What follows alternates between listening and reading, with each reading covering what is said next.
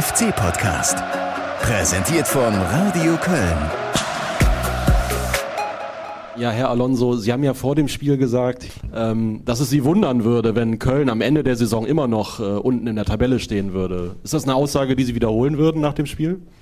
Ja, ja, das ist. Ich, ich habe, übrigens auch. Ich habe die gleiche Meinung. Ich übrigens auch. Wir kommen da unten raus, falls du mir die Frage auch noch stellen willst. Ja, ist nett, dass auch Xabi Alonso weiterhin an den Klassenerhalt des ersten FC Köln glaubt. Nur der ist ja bekanntlich Leverkusens Trainer, ja, und damit für uns nicht maßgeblich. Entscheidend ist die Überzeugung von Steffen Baumgart. Wir kommen da unten raus, selbst nach diesem deutlich 0 zu 3 im kleinen Derby bei Bayer Leverkusen. Und damit Tag zusammen. Hier ist euer FC-Podcast. Neue Folge, alter Punktestand. Der FC hat immer noch nur diesen Einzähler angeschrieben und ist jetzt nach dem siebten Spieltag ganz unten angekommen. Auf dem letzten Tabellenplatz. Wir kommen da unten raus. Steffen Baumgart hat das nach dem Abpfiff tatsächlich mit einer sehr großen Überzeugung bei der Pressekonferenz in Richtung Reporter gesagt. Ist, wie ihr gehört habt, äh, Xabi Alonso dabei ins Wort gefallen, äh, wofür er sich dann anschließend mehrfach entschuldigt hat. Aber es war ihm offenbar sehr, sehr wichtig, das nochmal klarzustellen.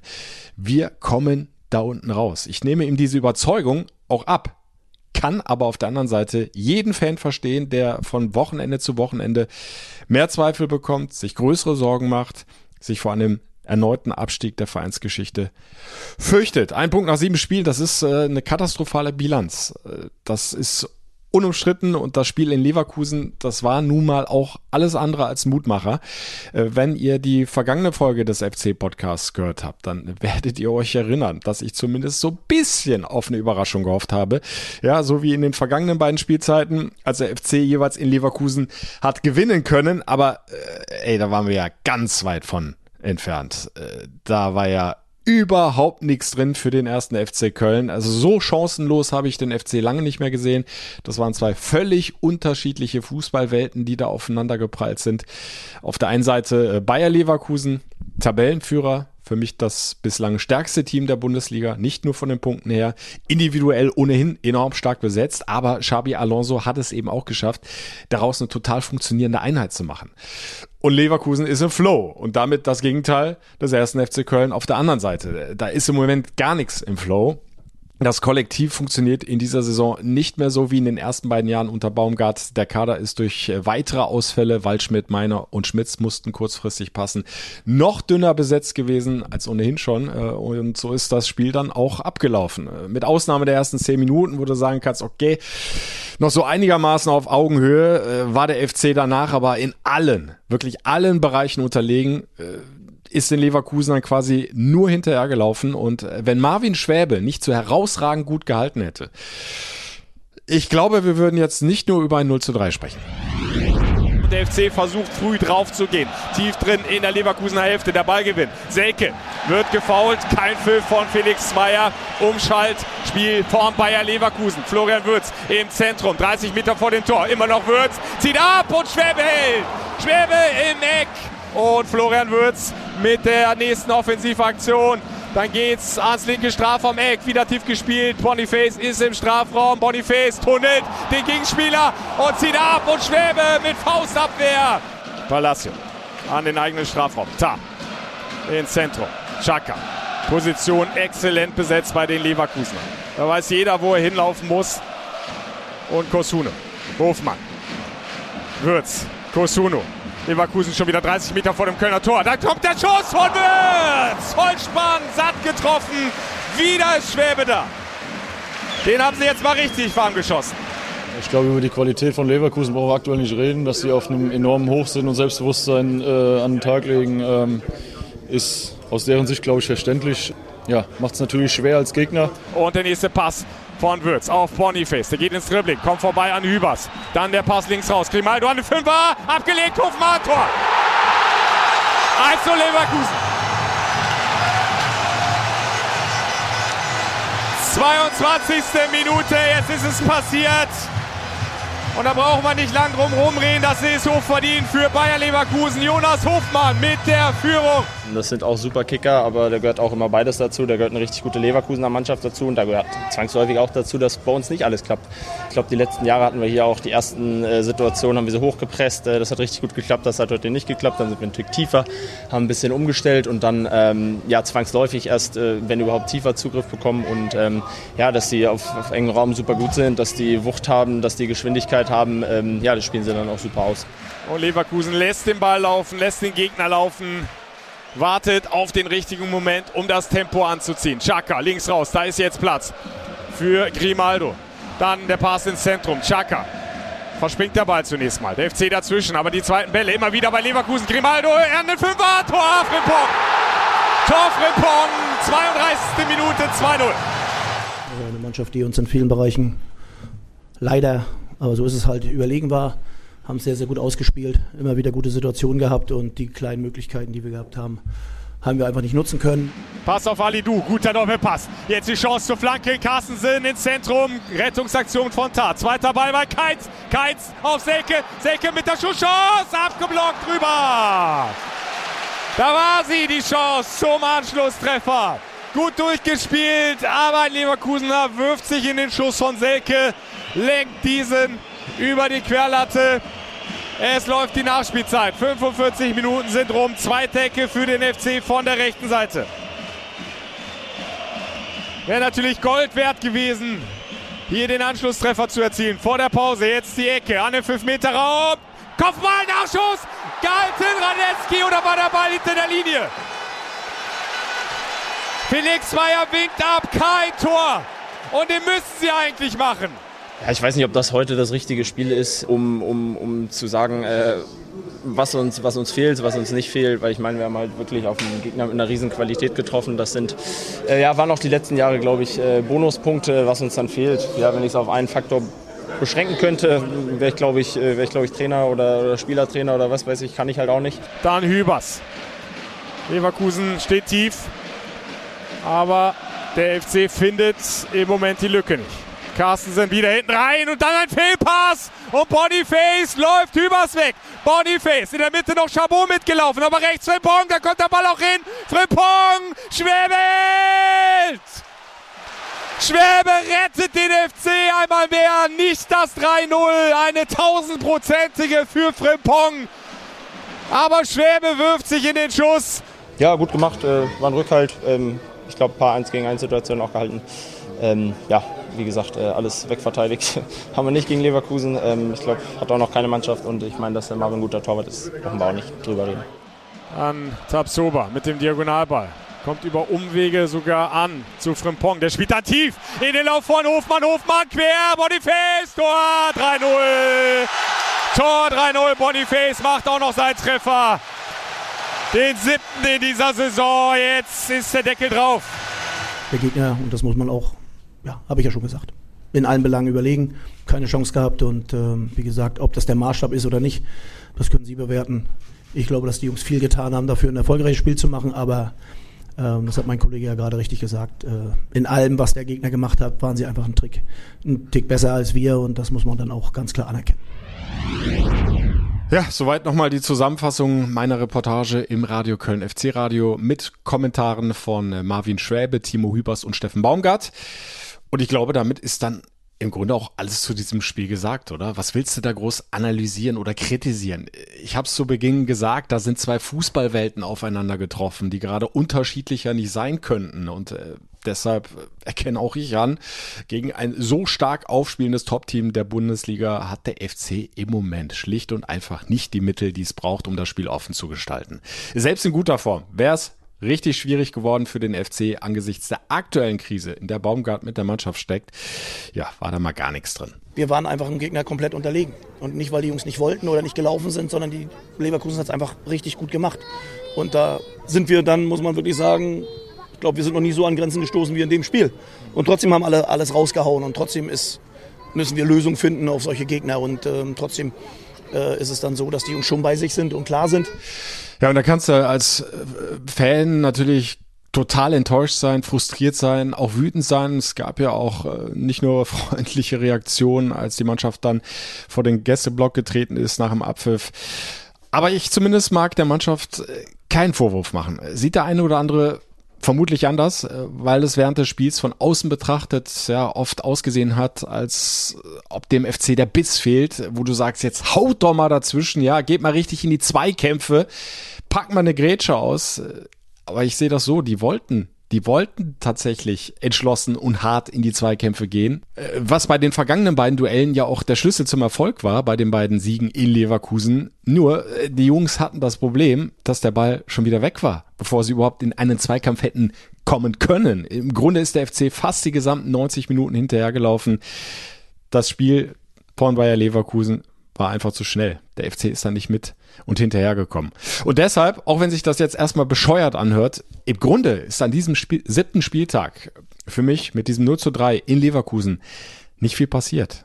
Also was die sportliche Krise angeht. Klar, du hast eine weitere Niederlage kassiert. Trägt jetzt nicht gerade dazu bei, das Selbstvertrauen wieder aufzubauen. Klar, du bist jetzt Tabellenletzter muss gucken, dass die Mannschaften vor dir nicht wegziehen. Aber was die sportliche Krise insgesamt betrifft, ja, also die Dinge, die dazu geführt haben, an denen der FC arbeiten muss, äh, die in den vergangenen Wochen immer und immer wieder angesprochen worden sind, beispielsweise die fehlende Durchschlagskraft vorne, was aber auch die positiven Dinge betrifft, die in den Spielen zuvor zu sehen waren, an denen du dich ein bisschen hochziehen kannst. Äh, für all das hat dieses 0 zu 3 in Leverkusen aus meiner Sicht keine wirkliche Relevanz aus den genannten Gründen. Leverkusen ist gerade nicht der Maßstab. Und deshalb bringt es aus meiner Sicht auch nichts, äh, sich lange mit diesem Spiel aufzuhalten. Kein Kölner verliert gerne gegen Leverkusen, völlig klar. Und das mal eben so abzuhaken, ist nicht einfach. In der aktuellen Situation, denke ich, aber notwendig. Ich bin kein Sportpsychologe, aber äh, vom Gefühl her würde ich sagen, nee, nicht groß analysieren, eher ganz schnell wegpacken dieses Spiel, und stattdessen auf das gucken und äh, konzentrieren, was da jetzt kommt. Nämlich extrem wichtige Wochen, in denen du punkten musst, um den Turnaround zu schaffen, gegen Gegner aus der unteren Tabellenhälfte. Nicht nur, kommt jetzt auch als nächste Auswärtspartie noch Leipzig, aber das sind jetzt vor allem Mannschaften, die da kommen, wo die Wahrscheinlichkeit oder die Erfolgsaussicht äh, deutlich größer ist, als das jetzt in Leverkusen der Fall war. Und das heißt auch, Du musst jetzt einen Weg finden, äh, mit diesem enorm hohen Druck umzugehen, der auf der Mannschaft lastet. Also wir versuchen das zwar wegzuhalten, aber das merkst du, das merkst du bei mir, das merkst du bei jedem. Also es ist ja nicht so, dass wir, dass wir das, wir gehen ja nicht darüber weg. Also es ist ja nicht so, dass wir sagen, äh, auch wenn ich jetzt in der Pressekonferenz sage, Leben ist schön. Das Leben ist zwar schön, aber es ist im Moment schon stressig und es ist schon anstrengend. Und es ist schon schon so, dass es eine Situation ist und äh, ich muss jetzt auch nicht erzählen, dass ich das schon öfter mal hatte. Das ist einfach eine Situation, die du nicht erleben möchtest, aber du erlebst sie und da musst du halt durch und du schaffst das halt nur, wenn du trotzdem bei dir bist und klar bist und äh, wenn du versuchst, Sachen auszublenden. Und wenn du als Team weiter in eine Richtung marschierst, also wenn jetzt keiner ausschert, weil er meint, plötzlich eine bessere Idee zu haben, klingt ja zugegeben schnell nach den üblichen Durchhalteparolen, aber so ist es doch nun mal. Im Mannschaftssport hast du nur als Mannschaft Erfolg, äh, vor allem wenn du nicht wie der FC über herausragende Einzelspieler verfügst. Was für mich entscheidend ist, ist, dass die Jungs konzentriert weiterarbeiten und dass sie an dem, so wie wir es vorhaben, äh, ich sag mal, kein Blatt Papier oder nichts dazwischen lassen, sondern dass wir sagen, das ist unser Weg, den wollen wir gehen und dann müssen wir gucken, was wir in dem Weg gut machen und was wir nicht gut machen und daran müssen wir arbeiten. Äh, und wir, wir, wir, wir haben nicht nur von den Punkten Defizite und die müssen wir gucken, dass wir die als Mannschaft gelöst kriegen. Das ist ganz einfach und äh, geht auch nicht darum, wie soll man sagen, es geht ja nicht darum, dass wir uns erklären wollen, sondern wir sind in der Situation und wir sind verantwortlich für die Situation, das ist uns klar. Trotzdem habe ich ein gutes Gefühl bei den Jungs, wie sie arbeiten, wie sie mitgehen. Und solange gewisse Interviews nicht laufen, bin ich noch zuversichtlich, dass wir hier noch einen gemeinsamen Weg gehen. Ja, so wie kürzlich auf Schalke. Ne? Als ein gewisser äh, Baumgartel die Vorgaben des Trainers Thomas Reis öffentlich kritisiert hat, Ihr wisst, das Reis ist inzwischen nicht mehr Trainer von S04. Solche Exzesse habe ich beim FC bislang nicht mal ansatzweise erlebt. Gut so, wäre auch fatal. Du darfst jetzt nicht auseinanderfallen, egal wie enttäuschend und frustrierend du die Situation empfindest. Und äh, da schließt Baumgart nicht nur die Mannschaft mit ein. So eine Mannschaft kannst du aus der Situation rauskommen. Da arbeitest du als Kollektiv, kannst du rauskommen. Das aber auch in der Gesamtheit. Das gilt nicht nur für die Mannschaft, sondern das gilt äh, gilt aus meiner Sicht für den ganzen Verein. Ähm, und wenn du auseinanderbrichst und, und, und wenn du dich auseinander definieren lässt, dann wird es schwieriger. So, und, und deswegen hoffen wir, dass wir diesen gemeinsamen Weg, den wir gehen, einfach auch klar und deutlich weitergehen und auch so, wie wir ihn bisher bestritten haben. Trotz der beschissenen Situation. Also Baumgart setzt auch auf die Leidens- und Widerstandsfähigkeit der Fans, denn das ist ja auch klar, die Unterstützung von den Rängen wird auch ein wichtiger Faktor für die kommenden wegweisenden Spiele sein. Nur schlussendlich muss es Baumgart mit der Mannschaft auf den Platz richten. So ist es nun mal. Und da sind in so einer schwierigen Phase Spieler gefragt, die stark im Kopf sind, ja, die bereit sind, Führung zu übernehmen, bestenfalls schon über viel Erfahrung verfügen und die gibt's auch in der Mannschaft, sagt Steffen Baumgart. Ich glaube, dass wir viele Spieler haben, die, die ihrer Verantwortung gerecht sind, ob es Marvin ist, ob es, ob es Keinzi ist. Erik Martell drängt sich da, da auf, Benno Schmitz, die sind jetzt nicht alle unbedingt laut, aber die sind schon ihrer Verantwortung auch bewusst und arbeiten auch mit der Verantwortung, auch, auch, auch Timo Hübers reinzunehmen. Also das ist nicht so, dass sich da irgendeiner zurücknimmt und sagt, äh, lasst mal die anderen machen, sondern die Jungs äh, machen das, die Jungs machen das gut. Selbst Marc, der jetzt nicht über die Spiele glänzen konnte, weil er verletzt war, äh, gibt sich komplett rein und, und, und versucht auch äh, aus seiner Sicht immer wieder die Sachen mit anzupacken. Und ähm, das ist ja auch das, was Zuversicht gibt. So, und dann bleiben wir doch äh, bei Marc, bei Marc Uth, um mal auch ein bisschen was Positives hier reinzubringen in diese Podcast-Folge. Das sieht immer besser aus. Marc Uth ist für das anstehende Derby gegen Borussia Mönchengladbach, so wie es aussieht, wieder eine Option, ja? Für den Kader vielleicht sogar mehr? Fragezeichen. Startelf. Wenn ich wieder dreimal auf Holz geklopft, ja, ein Rückschlag kommen sollte. Und eine andere gute Nachricht hat es ja schon in Leverkusen gegeben. Das überraschend frühe Comeback von Erik Martel. Auch das ganz wichtig. Dass Erik ein Stabilisator ist, ich glaube, darüber brauchen wir nicht reden. Aber es geht auch dann um Marc. Es wäre schon schön, wenn er jetzt endlich mal dann in die Situation kommt. Wir haben ja Marc dann auch eingeplant als jemand, der dann vielleicht auch mal Tore macht. Und so geht es ja weiter. Das macht die anderen ja auch insgesamt besser. Deswegen sind wir insgesamt froh, dass wir jetzt doch langsam so bei ganz vielen Jungs dann auch wirklich ähm, Licht am Ende des Tunnels sehen. Jan ist immer wieder dicht dran jetzt. Äh, Noah hat angefangen auf dem Platz zu trainieren.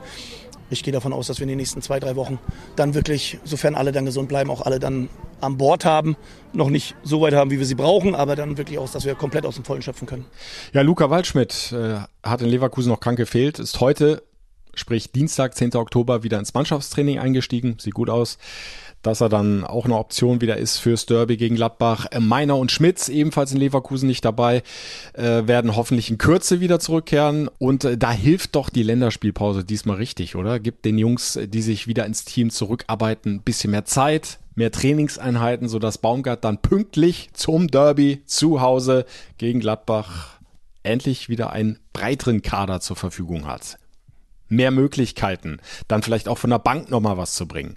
Keins, Lubicic, Olesen werden hoffentlich gesund und mit Erfolgserlebnissen von ihren Länderspielen zurückkommen. Also das definitiv mal ein Lichtblick, aber zurück zum Derby. Boah. Was wird denn das bitte für ein Derby? Emotional ohnehin ein Ausnahmespiel. Extrem wichtig für alle Fans, für die Stimmung im Verein, in der Stadt. Aber das jetzt noch verknüpft mit dieser sportlichen Ausgangslage. Hui. Ich glaube, es war noch nie so wichtig, so ein Derby wenn es geht, erfolgreich zu gestalten. Und das kann ich ja nicht garantieren. So, und äh, ich glaube, das ist auch jedem bewusst. Also müssen wir auch nicht drum herum reden. Ich glaube, dass es aber der Derby-Gegner genauso sieht. Also ist ja nicht so, dass auf der anderen Seite sich alle hinstellen und sagen, alle zufrieden sind. Also das wird für beide schon ein sehr, sehr, wollte ich gerade sagen, nicht nur ein emotionales Spiel, das ist immer, sondern das wird schon für beide ein ganz klarer, richtungsweisender, noch mehr richtungsweisender als die Spiele zuvor. Ja, der FC ist zum Punkten verdammt brauchen wir nicht drum rumreden, ne? Das darf einfach nicht schiefgehen. Dieses Derby musst du gewinnen. Dann kann das endlich die Initialzündung sein, die es braucht, um da unten rauszukommen. Aber Baumgart hat es angesprochen. Auch für die Gladbacher läuft es ja nicht gerade rosig. Sechs Punkte nach sieben Spielen, das ist jetzt nicht die Ausbeute, mit der du äh, zufrieden sein kannst. Die Gladbacher haben erst ein Saisonspiel gewonnen. Immerhin im Vergleich zum FC bei drei Unentschieden und drei Niederlagen. Aber sie sind in der unteren Tabellenhälfte und sollten sie in Köln ein viertes Mal leer ausgehen, ey, dann sind sie auch mittendrin im Abstiegskampf. Und das wird Gladbach unter allen Umständen verhindern wollen. Von daher steht auch für den Erzrivalen eine Menge auf dem Spiel. Ja, das macht dieses Derby dann nochmal brisanter als ohnehin schon. Also ich weiß nicht, wie es euch geht. Bei mir kribbelt jetzt schon. Ich bin äh, jetzt schon ein bisschen nervös. Zwölf Tage vor dem Anpfiff. An diesem achten Spieltag muss es endlich klappen. Drei Punkte und das Köller Love. Alles andere möchte ich mir nicht vorstellen. Ist für mich alternativlos. Das Stadion, das muss im übertragenen Sinne brennen, ja, auf den Tribünen, auf dem Platz. Die FC-Jungs müssen alles ausblenden, was war an den ersten sieben Spieltagen. Kannst du nicht mehr ändern. Ist jetzt egal. Für dieses Derby zählen nur die 90 Minuten plus Nachspielzeit. Die beschissene Situation, wie sie Baumgart immer wieder auf den Punkt gebracht hat, musst du ausblenden und endlich wieder den FC-Fußball zeigen der uns in den vergangenen zwei Jahren so oft begeistert hat. Extrem hohe Laufbereitschaft, hohe Intensität, aggressive Zweikampfführung, mutiges Spiel nach vorne und dann bitte, bitte knallt diesen Ball endlich mal wieder rein ins Netz und möglichst nicht nur einmal, ja? Dieses Derby muss an den ersten FC Köln gehen.